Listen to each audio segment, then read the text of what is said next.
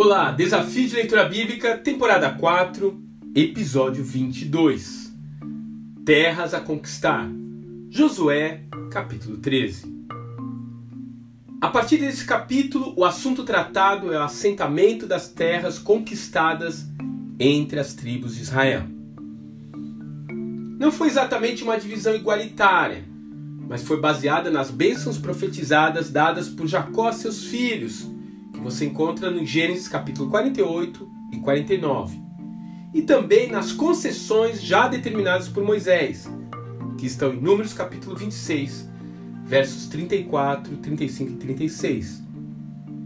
Em caso de dúvida, resolvia-se no sorteio. As heranças tinham um caráter exclusivo para cada tribo. A sua geografia acabaria influenciando a própria cultura regional Assim, alguns receberam terras mais férteis, porém mais vulneráveis a ataques.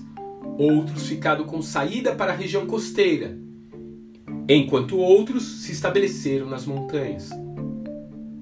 Da mesma forma, são os dons e talentos dados por Deus a cada ser humano. Eles são únicos, singulares e tornam as pessoas dependentes entre si, visto que ninguém possui todos os atributos em si mesmo.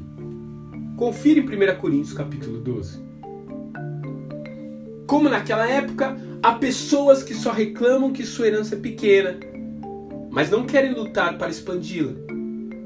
Desmatar florestas, expulsar os inimigos das suas habitações. O triste exemplo de Israel é que a nação nunca chegou a ocupar todo o terreno das suas possessões.